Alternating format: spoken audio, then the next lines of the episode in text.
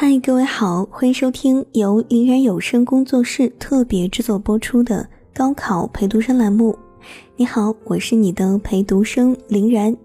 今天是二零一九年五月十八号，星期六，距离二零一九年高考还有二十天。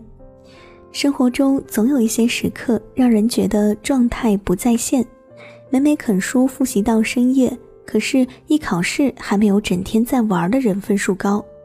百米冲刺，却在终点线前不小心跌倒；默默暗恋，终于鼓起勇气表白，结果被发了好人卡。这个时候，别躲在角落里默默难过，你的世界应该由你主宰。这次分数低，那就好好总结，争取下一次考高一点儿。就算在终点线前跌倒了，再爬起来冲过终点，也许丢了更好的名次。但是你战胜了自己，告白被拒，结束了成为恋人的可能，但未来还有更好的在等你。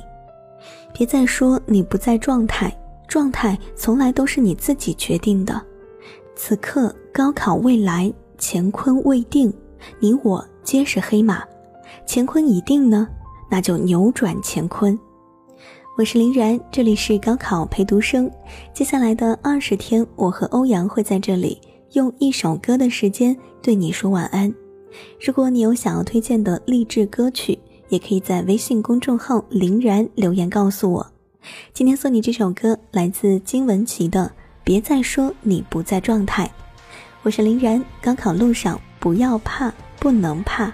我在北京等你的好消息，加油！明天见。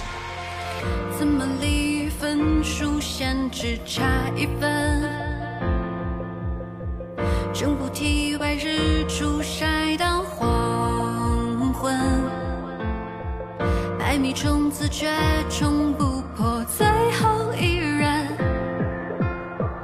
告白又被贴上